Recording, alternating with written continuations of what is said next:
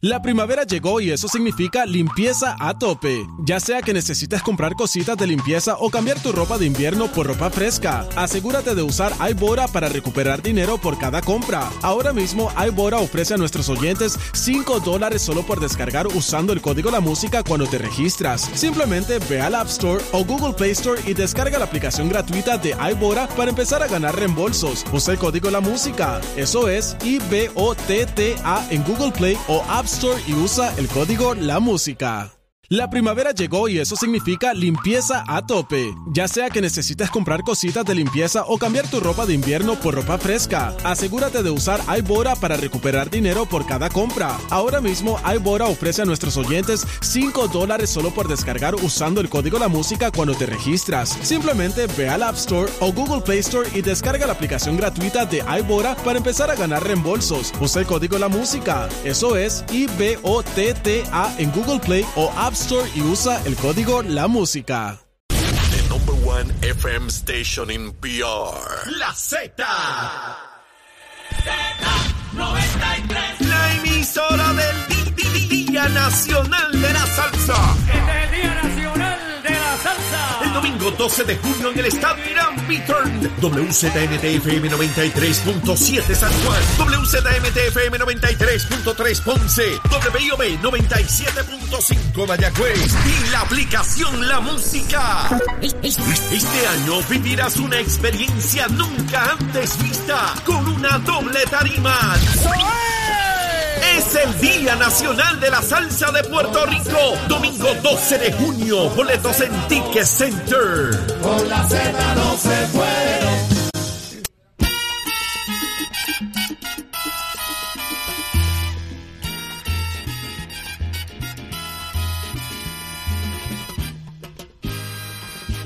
Y ahí comenzamos nuestra segunda hora en Nación Z Nacional. Mire, mire cómo se quema el cañaveral.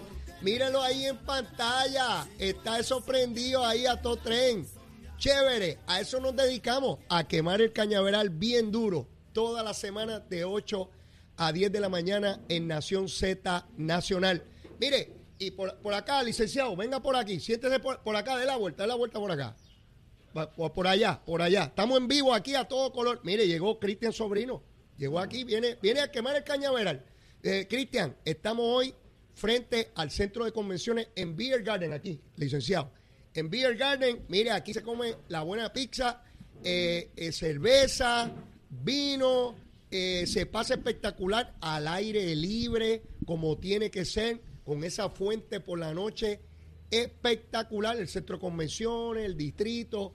Cristian, aquí se pasa nítido, ¿sabes? Estoy bien molesto contigo, Leo, de que me invita a un beer garden un viernes por la mañana. Chicos, pero el día va avanzando, no pierdas la fe. ¿Te han visto cosas igual? Mira, eh, Invita a uno a un beer garden por la mañana. Pero hombre, pero ten fe, hijo. La cosa va avanzando, el día va, el día va caminando, te lo prometo que sí. Mira, estamos aquí con planes solar también. eh, impresionante. Ahora estos sistemas también vienen para los apartamentos. O sea, la tecnología va avanzando de tal naturaleza y, y planes solar a la vanguardia de este esfuerzo de dotar a- al pueblo de Puerto Rico con los mejores sistemas posibles. Mire, para que no tenga que, que depender de si hay energía o no de la Autoridad de Energía Eléctrica o si Luma se le cayó un machete o una cosa por allá. Usted tiene su propio sistema, le, le posibilitan el financiamiento. Así que mira, aquí en Beer Garden, ¿cómo tú estás, Cristian? De lo más bien, gracias por invitarme nuevamente a- Seguro. al programa. Oye, es que la, par- placer. la participación tuya la gente la disfruta enormemente. Eh, me alegro, a mí me gusta Eh, mucho me estar aquí escriben, también. me escriben y pelean conmigo, que te tengo que traer, que te tengo que traer. Sí, Excelente. pelean, pelean conmigo en cantidad. Mira, Cristian, eh, este próximo lunes se va a producir un juicio en Cuba. Están juzgando a dos cantantes, compositores, Michael Castillo y Miguel Otero, que junto a otros cubanos, algunos de ellos están en la Florida, compusieron la canción Patria y Vida. El gobierno cubano entiende que esa canción eh, eh, es para subvertir el orden eh, del gobierno. Ese juicio comienza el lunes. Aquí en Puerto Rico nadie habla de eso, no se le da noticia. Yo me enteré por la prensa internacional. El gobierno cubano está pidiendo hasta, hasta, hasta 10 años de cárcel pa- para estas personas. Y para mí es bochornoso que sectores que se vanaglorian de procurar eh, los derechos civiles, la libertad de expresión, la libertad humana, promuevan con su silencio el que dos seres humanos se les juzgue y estén expuestos a 10 años de cárcel por co- componer una canción que solamente pide, implora paz, implora vida, implora libertad. Yo sé que eso lo puedo esperar del régimen, o sea, no, no espero menos. Lo que me impresiona es la inconsistencia de esos sectores que no denuncian con vehemencia. Son los mismos sectores que denunciaban lo de Floyd, cuando los policías blancos mataron al hombre negro y había que denunciarlo, obviamente fue un asesinato. Pero depende las libertades del sistema que lo, que lo, que lo limite o, o que lo, o que lo destruya.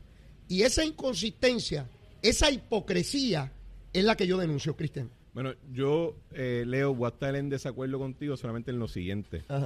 Yo entiendo que esas personas a las que tú te refieres nunca, nunca están abogando a favor de derechos civiles o de libertad o de ningún tipo de, de concepto liberal clásico con el que nosotros vivimos de que al individuo se le tiene que respetar como un, como un ser soberano en su sociedad. Ellos lo que abogan típicamente en estas situaciones es por el sabotaje ellos abogan por el- la deslegitimización de los, eh, del ordenamiento nuestro. ¿Por qué? Porque ellos, esos grupos, entienden que hay que sabotear, hay que deslegitimizar para que el sistema actual nuestro se caiga y entonces ellos puedan en ese caos imponer un orden como el que existe en Cuba, donde ellos pueden sentirse legítimamente maestros de la vida y de la muerte.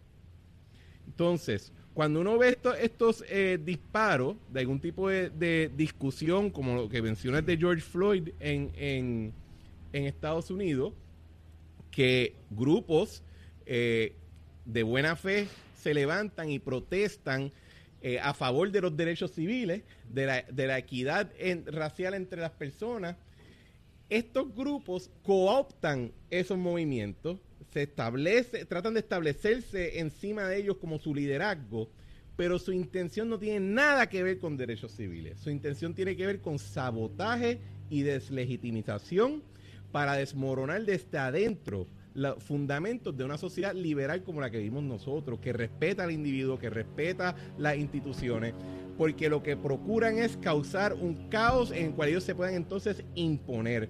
Y por eso es que de momento uno ve que personas que están totalmente eh, a favor de los derechos del acusado, cuando ese acusado es un huelguista de la UPR o ese acusado es alguien que estorba la vía pública, que estorba todo nuestro acceso a los bienes públicos, ellos lo defienden. Pero al segundo que esa persona no está dentro de su espectro político, allá que se pudra, ¿verdad? Y eso es lo que hay que entender, que ellos están siendo consistentes en su visión caótica de que lo que necesito es sabotear y lo que necesito es deslegitimizar. ¿Y por qué? Porque entiendo que de esa manera yo voy a poder imponer el régimen tipo Cuba, tipo Nicaragua, eh, eh, donde yo pueda entonces ser maestro de vida o muerte sobre mis opositores. Eso es lo que ellos procuran. Yo estoy de acuerdo contigo, Cristian. Y, y es importante para los amigos televidentes y radioescuchas, porque hay unas causas legítimas que estos grupos, y, y- con tu explicación me llevas a este planteamiento, ¿cómo nosotros identificar que una causa justa se está utilizando con un propósito malsano? Y a veces eso no queda necesariamente claro en la opinión pública cuando vemos las noticias. Por ejemplo, la causa ambiental, que es una causa justa, ¿no? De la preservación de nuestros recursos naturales. Cómo estos grupos, pues, se apoderan de esa causa para promover ese caos del cual tú señalas. Eh, las causas del derecho de la mujer, que también se utiliza por ciertos sectores para promover ese caos. Así que eh, eh, son distintos elementos que ellos se apoderan, parecería que ellos son los únicos que los defienden, identifican a los demás sectores como que se oponen a esa causa.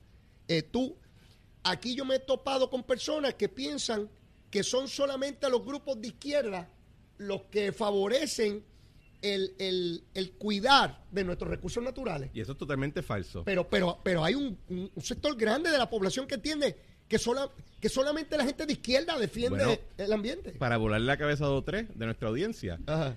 la EPA, el Environmental Protection Administration Ajá. federal, fue fundada por Richard Nixon, un republicano que nadie nunca acusaría de ser liberal en lo más mínimo.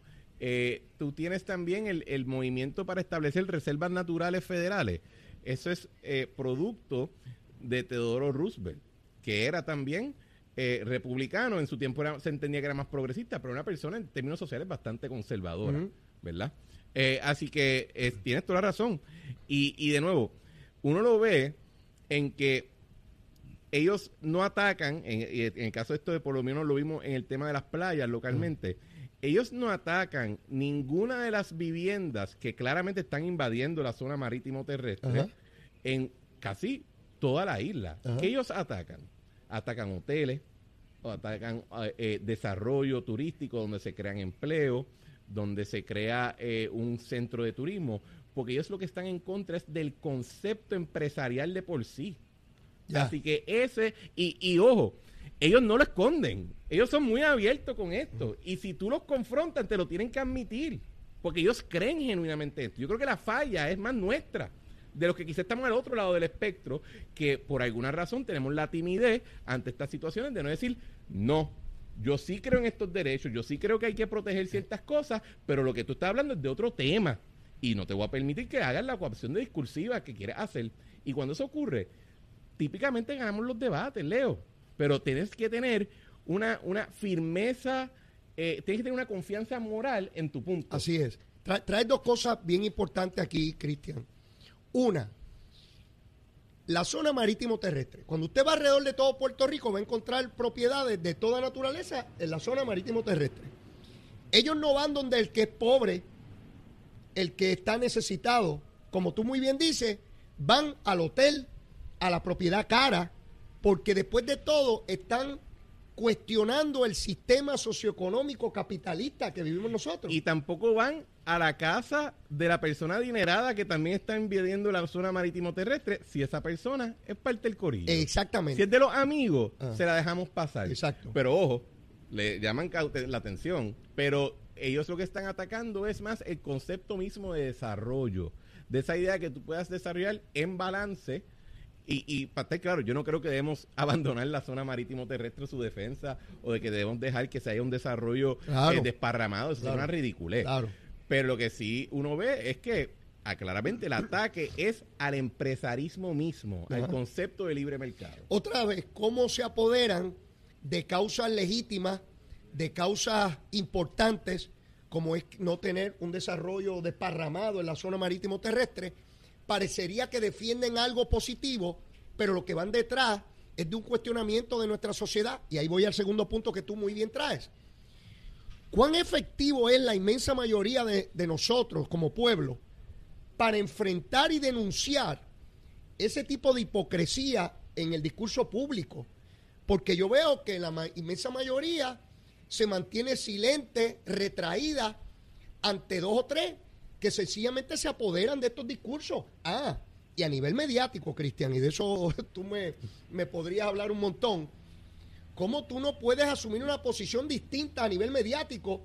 Porque hay unos sectores aquí que te van a caer a palo. Porque yo veo en la opinión pública que es lo que te diga sectores de prensa, sectores de opinión pública, y aunque la masa piense distinto, hay que tragarse eso como de lugar. Porque si no te demonizan, hermano, Claro, claro. eres hijo de nadie. Eres hijo de nadie. Bueno, hay personas, ahora mismo Leo, que probablemente en, un, en una esquina recóndita de, las, de los medios sociales está quejándose que yo estoy aquí contigo hablando en una estación eh, como, como Nación Z y postulando nuestro punto de vista. Sí, porque te ellos supone entienden- que tú no hables. Se supone que yo viva en etera, eterna vergüenza, en Exacto. exilio mediático. Exacto. Y no solamente eso. Hay personas en los medios que comparten ese sentimiento. Lo sé. ¿Verdad? Lo sé. Y pues, ¿qué yo hago? Yo me río. Porque si tú tienes la Tú te ríes yo te invito. Exacto. Yo te invito a que te rías. Si tú tienes la confianza moral Claro. de que lo que estás diciendo está en el mejor interés de tu comunidad, tú no tienes que tener ningún miedo de vociferar tu opinión. Y yo creo que eh, hasta cierto punto yo sí también he visto que hay como un, una respuesta adversa a ese, a ese puritanismo que uno ve en algunos sectores. Eh, lo estás viendo en que, por ejemplo, eh, vamos a darte un ejemplo para no, para no siempre abogar por, el, por, por la aldea de uno. Eh, o sea, en Proyecto Dignidad, eh, políticamente hablando, Ajá. ese movimiento entero está basado en la idea de ser políticamente incorrecto sobre temas que se entiende ane- ane- eh, mediáticamente de que ya se acabó la discusión y el debate y el que piense lo contrario es un retrógrada cavernícola. Así es. Y de momento tú ves estas personas que se han organizado, eh, ocupan sillas ya en la legislatura y están hablando de estos temas abiertamente y sin ningún tipo de, de miedo. ¿Por qué? Porque se está viendo una respuesta a lo que trató de ser en algún momento una imposición de, de como si fuera un régimen de silencio, de que no puedes dar opiniones libremente.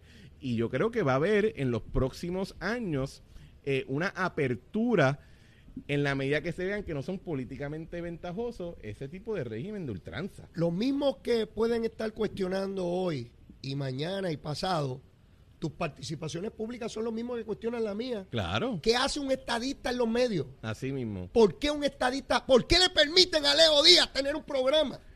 ¿Por qué Leo Díaz se ate... Pero no les da vergüenza tener a Leo Díaz hablando. Sí, porque se supone que los que hablen son otros sectores. ¿Y sabes qué, Cristian? Yo escucho a todo el mundo y leo a todo el mundo. A todo el mundo.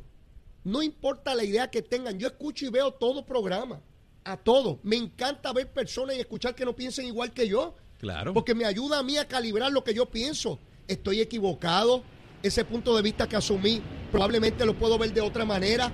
Trato de crecer en el entendimiento de las cosas.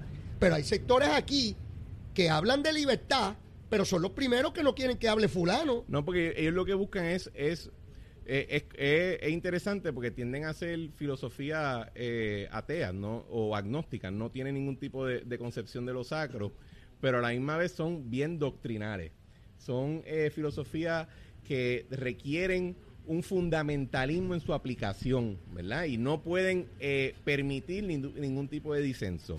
Eh, yo estoy contigo, Leo, en el sentido, o sea, yo tengo eh, en medios digitales, yo tengo mi programa, Lo sé. eh, eh, La Trinchera, que el concepto entero es yo sentarme a hablar por una hora y media con personas que piensan totalmente diferente a mí. ¿Por qué? Porque yo entiendo que como alguien está en la discusión pública, mis argumentos tienen que tener filo y tienen que tener el filo más afilado posible. Y la única piedra con la cual yo puedo afilar esos argumentos son con los que piensan diferente. Claro. Así que no le puedes tener miedo a ese discurso, no le puedes tener miedo al debate, todo lo contrario. Y también tenemos que rechazar internamente cuando nos tratamos de imponer fundamentalismo nosotros mismos. Exactamente. Eso también tiene que ser una disciplina que uno se impone en estos temas. Yo he visto personas que se atrevieron a ir contigo a ese foro tuyo. Ey, sí. que uno se queda, ay, después ellos orgullosos, este, lo plantean a través de las redes sociales que estuve con Cristian Sobrino debatiendo tal o cual cosa.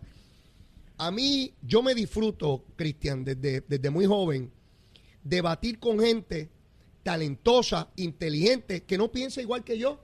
Cuando yo comenzaba en el proceso político, en la super cadena noticiosa que ya no existe, allá en la década de los 90, bien ¿Qué era- temprano en los eso? 90, tú no habías nacido. Por No, allá en los era 90. chiquito, quizá era chiquito. Estaba con Graciani y Miranda Merchán, Ok. Noel Colón Martínez Wow. y Carlos Vizcarrondo. Yo jovencito, emplumando, como decía mi abuelo, emplumando, estaba allí con dos expresidentes del Colegio de Abogados y Carlos Vizcarrondo, que ya era una figura política y, y- y- y ambiental. Estaba en el caso de las Picúas, él era el portavoz principal. Y yo me sentía privilegiado de estar con personas, primero que respetaba intelectualmente, Claro. que me permitían estar en un foro todos los viernes, todos los viernes por seis años, Cristian, todos los viernes por seis años, compartiendo con figuras que me adelantaban en la existencia, con gran experiencia y con pensamientos totalmente distintos a mí. Yo tenía, mira, me encerraron en una jaula con tres ti- tigres siberianos, cada uno con 600 libras de peso, que hasta saludándome podían matarme. ¿Tú sabes? De ahí que sale la cicatriz de aquí. Bueno, esa vino después. Esa, esa me caí y, y- y vino, y vino después.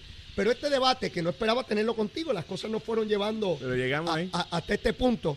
Pero también quiero discutir contigo el inversionismo político, al cual, del cual no está exento nadie en el proceso político.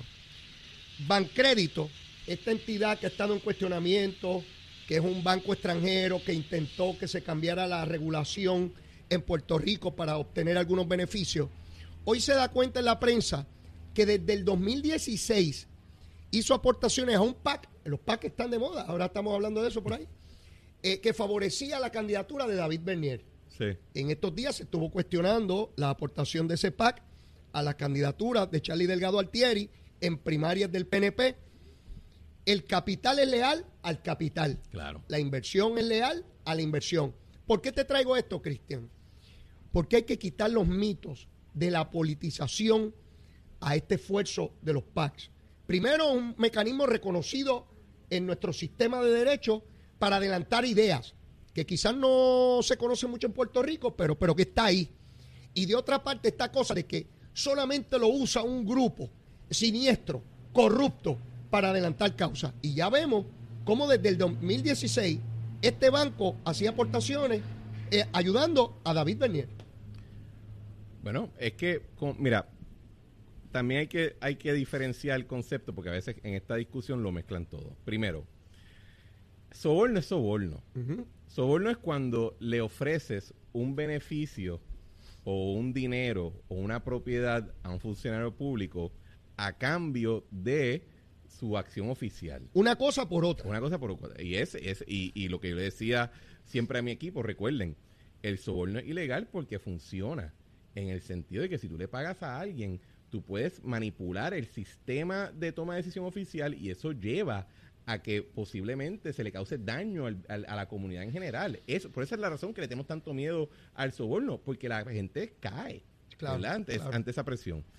Lo que estamos viendo con Bancre, y también tenemos que separarlo de que en efecto en nuestro sistema actual se entiende que toda empresa toda corporación hasta cierto punto tiene el derecho de donar y tiene el derecho de abogar por postura pública. Sí. ¿verdad? Eh, eh, nosotros no le imponemos a la empresa en general un, una, un, un voto de silencio sobre asuntos públicos porque entendemos que tienen un interés en que sean parte de la discusión pública. Ese es el concepto actual y tiene hasta una protección a nivel de constitucional.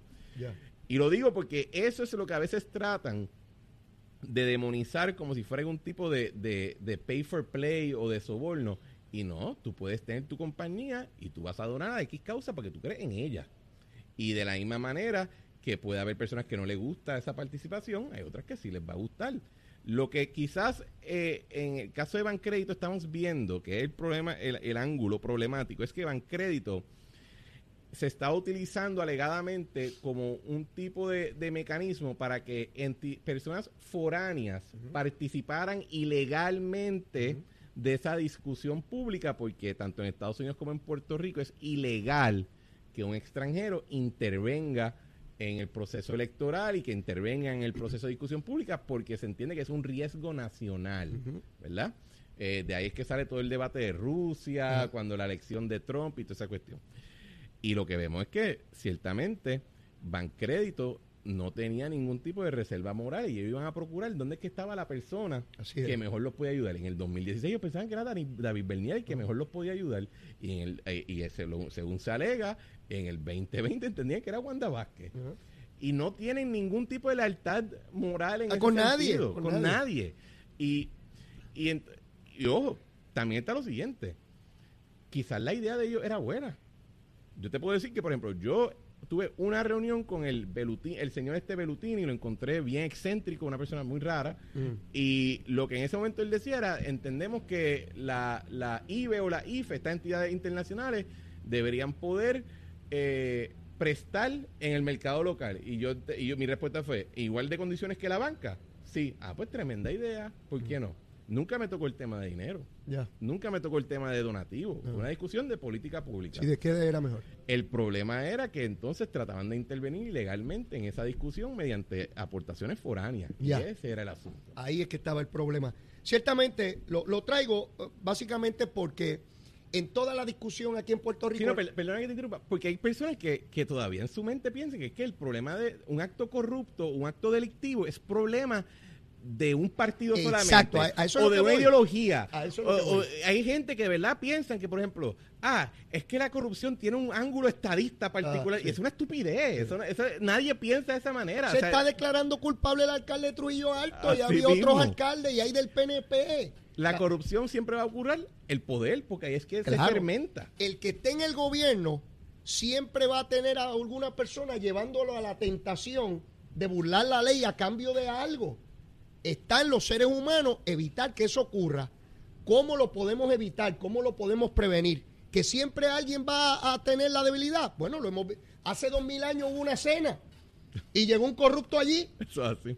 y si hubiese habido ATH móvil, no había que entregarlo con moneda ni con un beso. Mira, la corrupción se escondió hasta dentro del jardín del Edén con la serpiente. Por eso, Así que, eh, lo- eh, lo, que eh, tenemos es que buscar los mecanismos para que para disminuir las probabilidades de, de que eso suceda. Pero no es atributo de ninguna ideología, ni aquí ni en ninguna parte del mundo, eh, la corrupción. Por eso es que traigo este tema. Pero tenemos que ir a una pausa y luego de la misma, mire, Cristian Sobrino también sabe quemar el cañaveral. Llévatela, chero.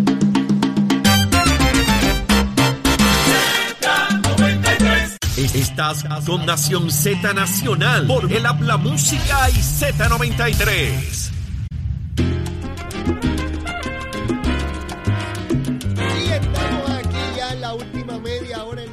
Z Nacional, mis amigos. Estamos en el Beer Garden. Cristian, quiero también tocar contigo el, el colegio eh, de que está aquí en, en, en Atorrey, Espíritu Santo. Espíritu Santo.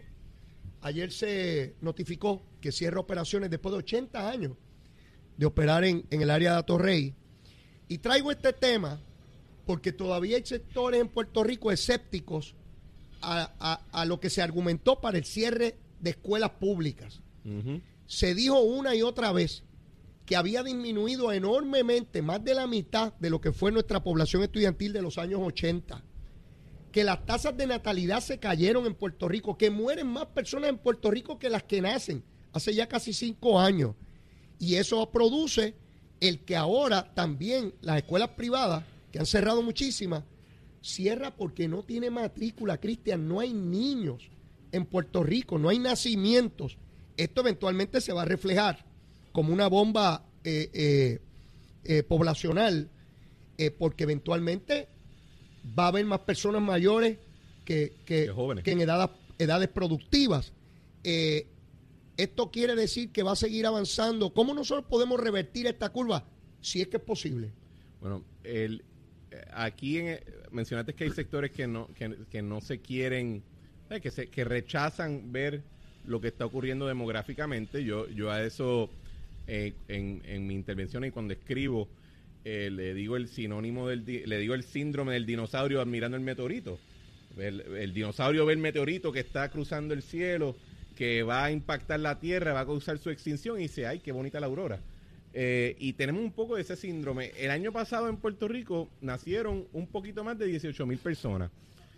¿Qué significa eso? Que presumiendo que ninguno se vaya de Puerto Rico porque su papá se mude, presumiendo que esos 18 mil Se queden aquí. se queden aquí, que no le pase nada a ninguno de ellos, eh, eh, Dios quiera, y empiecen a llegar a la escuela, al pre-pre, o al pre-kinder, o al kinder, de entre los próximos 4 a 5 años, lo que eso significa es que no va a existir la población infantil necesaria para mantener escuelas públicas o escuelas privadas. O sea, lo que estamos viendo en Espíritu Santo lo vamos a empezar a ver a mansalva, tanto en el sector público como en el sector privado, y sin hablar lo que eso significa para los sectores universitarios, sean públicos o privados. privados. O sea, aquí, eh, eh, y, y yo sé que esto es parte de la discusión ahora que hay un presidente nuevo en la Universidad de Puerto Rico, pero aquí todavía el hecho de que estemos hablando de 11 recintos, una universidad, es una locura, es una locura. Y, y es ese síndrome del dinosaurio viendo el meteorito que va a causar su extinción y no reacciona, lo admira.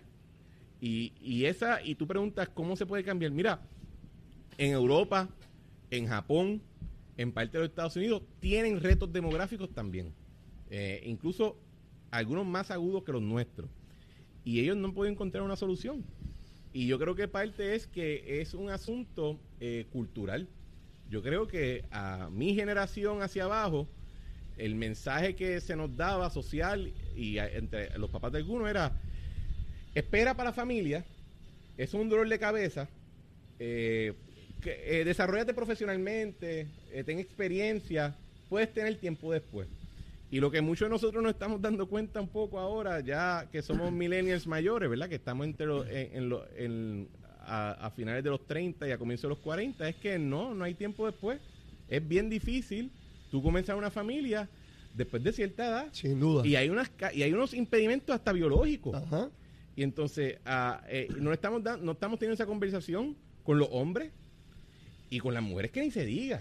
O sea, ah, eh, tenemos, y esto quizás un poquito controversial porque yo no quiero cuestionar para nada la autonomía sexual y reproductiva de ninguna mujer, pero hasta también no estamos explicándole con apertura y con sinceridad esos asuntos biológicos y después yo he tenido que tener amistades mías que tienen que gastar miles de dólares en tipos de tratamiento para poder tener su familia.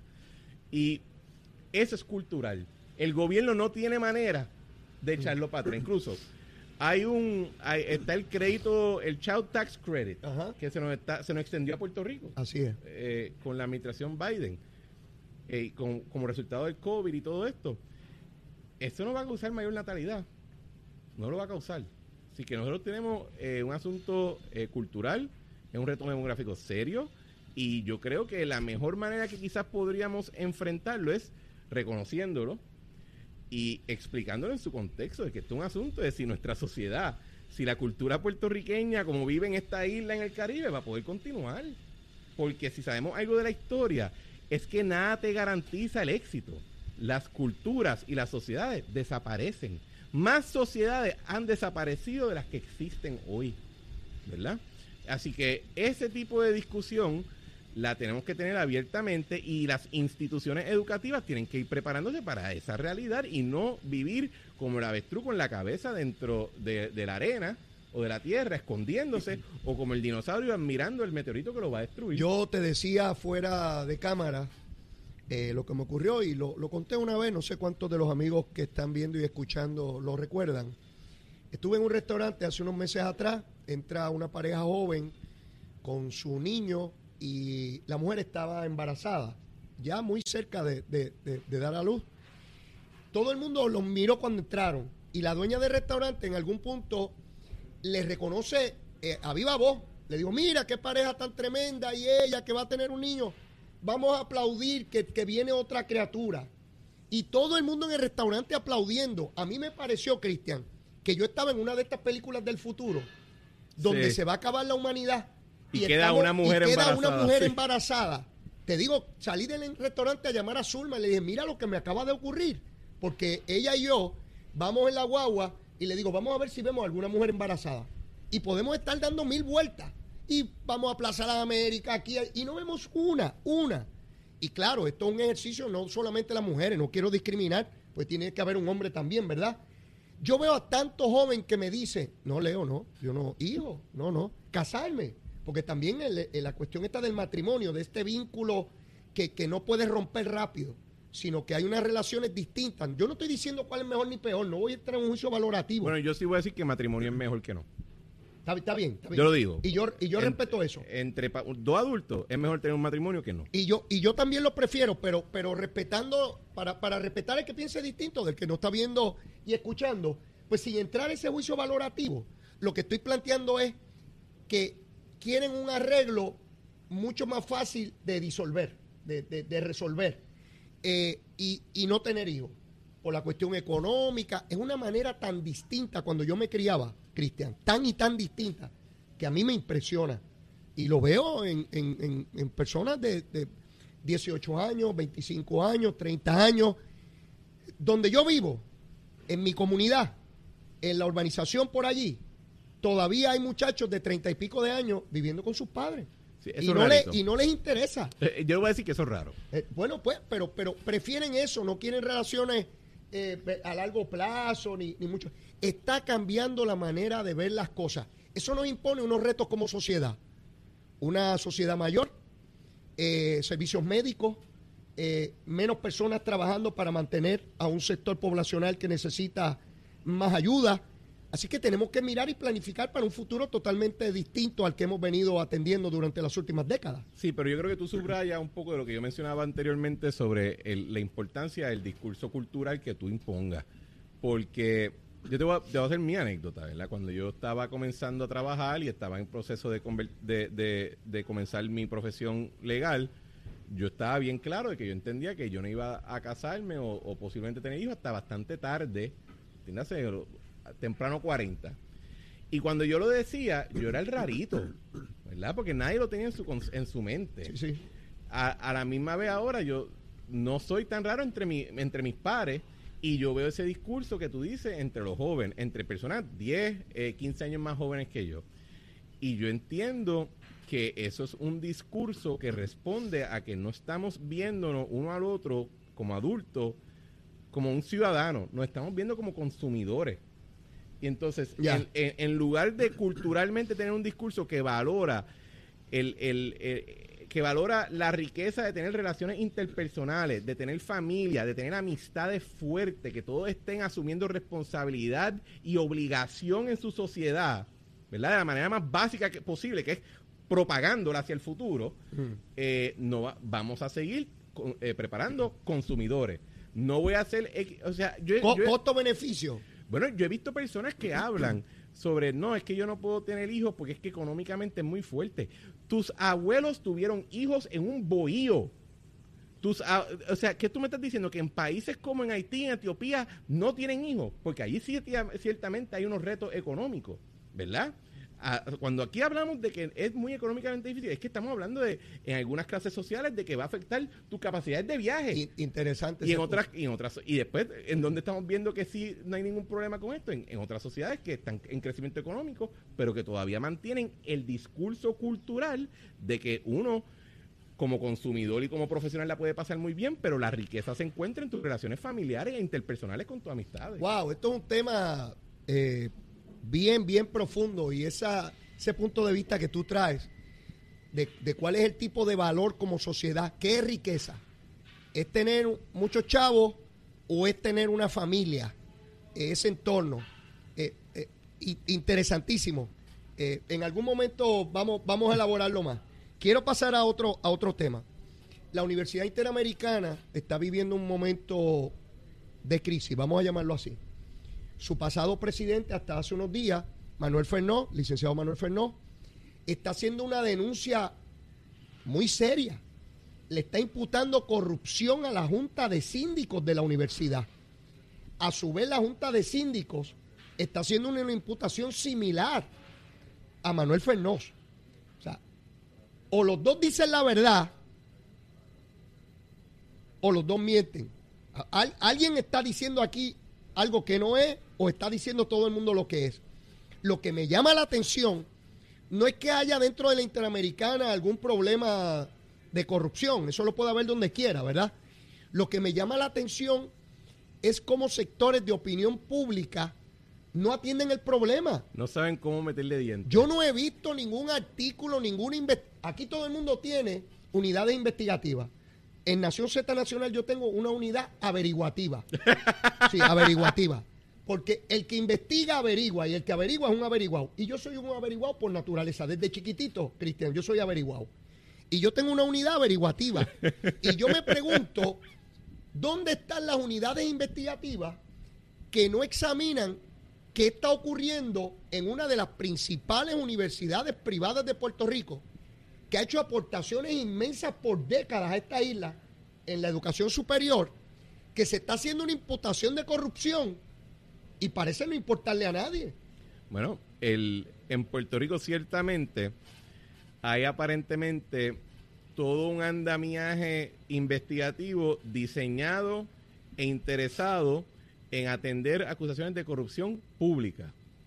Pero creo que tienen total desconocimiento de casos de corrupción privada y de cómo intervenir y estudiar asuntos en, en, en instituciones privadas. Y te lo pongo con este ejemplo. En el Nuevo Día hay una periodista que se llama Yona Isabel González, que atiende mayormente temas económicos, y ella por mucho tiempo cubría este tema de lo que pasó en el Doral Bank, lo que pasó con el presidente que fue asesinado, eh, y, lo cubrió bien y lo ha cubierto en otros aspectos. Y yo siempre he, mencionado que me, me parecía interesante que en, en, el caso de que en Puerto Rico de momento quiebran en espacio de tres años, cuatro bancos públicos y no había ningún tipo de discusión sobre qué eran las, pasaban las interioridades de esa institución, excepto los artículos de Joana Isabel.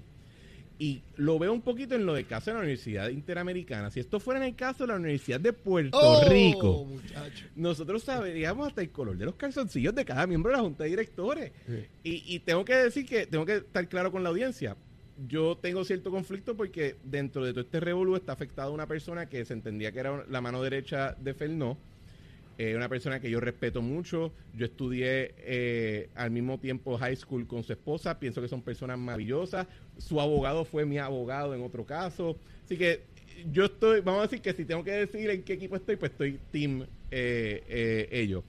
Pero lo que estamos viendo esencialmente es, tú tienes, y la Interamericana es una institución privada, pero importante para el público. Claro, sin duda. Hay miles de puertorriqueños que son educados allí. Así. Que de momento tú tengas estas acusaciones de su junta de directores y de su presidente saliente de corrupción, de esconder información, de hasta incluso había un artículo que hablaba de manejo de fondos federales. Y que no haya ese tipo de, de- de que se abran los ojos. Esa junta de síndicos votó, si no recuerdo mal, 15 a 2 para expulsar a, a Manuel Fernó. Cuando tú dices Fernó en la Universidad Interamericana, son casi sinónimos. Sí, o sea, sus hermanos, tiempo. que en paz descansen, ambos profesores de Derecho. Manuel Fernó, profesor de Derecho, decano de la Escuela de Derecho, rector del recinto metropolitano, presidente de la universidad por más de dos décadas. Tú no votas a una persona así como si fuera un pedazo de mapo. y no darías una explicación mucho más contundente de por qué. Tiene, porque, de nuevo, es una institución privada, pero hay un interés público. Seguro. Miles de puertorriqueños son producto de ese sistema educativo. Ellos corren hasta incluso escuelas elementales, entiendo yo. Sí, Eh, Ellos corren eh, diferentes programas que no todos son de grado universitario. Hay una importancia. Y, y como institución privada, reciben indirectamente un apoyo del gobierno a través del Código de Renta Interna. Así que tenemos todo un interés saber de lo que está pasando ahí, especialmente si la acusación es de corrupción. Yo no tengo ninguna. Este, yo y no, si no fuera por Fernó, no se toca el tema. yo no tengo ninguna ninguna esperanza de, de saber lo que ocurre, porque no veo no veo interés de, de- de la opinión pública en ese particular, a menos que Fernó adelantó que va a demandar en el descubrimiento de pruebas, si es si finalmente se da eh, el que el que el que descubramos finalmente qué, qué fue lo que lo que ocurrió ahí. Mira, está el juicio de Néstor Alonso, el representante eh, ex representante del PNP. Esto empezó por corrupción y ahora están hablando de, cuestiones sexuales y toda la cosa. Tú eres abogado, yo también. Yo no sé cómo rayo, si el Departamento de Justicia Federal tiene grabaciones de mi cliente, yo me pongo a ver el caso. De, de verdad que no, no entiendo, me perdí, me perdí, Cristian. ¿Tú tienes alguna opinión sobre eso? Eh, Mi opinión es, yo siempre digo a personas que trabajan para mí en mi equipo, cuando tú ves a alguien corriendo a toda velocidad contra una pared, con la frente delante y con los dientes por fuera, no te metas en el medio, deja que se restraigan contra ella. Y yo creo que en algunos de estos casos de, de estas acusaciones, cuando claramente los tienen eh, la evidencia, oye, y si tú entiendes que la evidencia ha sido manipulada, o que la evidencia no, no refleja la verdad de lo que ocurrió, usted tiene todo su derecho de pelear como gato Claro, boca claro, arriba, claro, ninguna- claro. sin duda alguna. Lo que pasa es que con lo de este caballero, pues, No, no, esto es otra cosa. y tiene, tiene su presunción de inocencia, y espero, yo, a nada me encantaría más de que él pueda demostrarle que todo eso es falso y de que él en verdad es inocente. Mi pero- hermano, eso es como el asteroide ese del dinosaurio que me describías ahorita, que, que pone en la estela. Cristian, no tenemos tiempo para más. Agradecido enormemente siempre, Siempre de tu placer. participación. La disfruto enormemente. Me pone incluso a pensar a en filosofía. Gracias, gracias de verdad por A tu ti, Leo. participación. Bueno, mis amigos, y nosotros estamos aquí, estamos aquí al lado del distrito de convenciones. Esto está espectacular. Estamos en Beer Garden. Y a los salseros, recuerde que el 12, domingo 12 de junio, Día Nacional de la Salsa, en el Estadio Irán Bithorn, dos tarimas, eso es un party, mire, desde que sale el sol hasta que se pone el sol. Tremendo party, Día Nacional de la Salsa, domingo 12 de junio. Un placer estar con ustedes, un placer enorme. Mire, no tengo tiempo para más. La súplica de siempre, ahora me voy a meter ahí en la fuente, me voy a dar un bañito ahí, está bueno la cosa. Si usted todavía no me quiere, mire, quiéreme que yo soy bueno, soy como el monito de Santurce. cariñoso, juguetón y escurridizo. Seguro que sí. Y si ya me quiere, quiérame más. Hay amor. Mire, los quiero un montón y los voy a extrañar. Fin de semana largo. Pásenla bien. Disfruten la vida. Compartan en familia y con sus amistades. Los voy a extrañar, seguro que sí. Besitos en el cutis para todos. Será hasta la semana que viene. Llévate, hachero.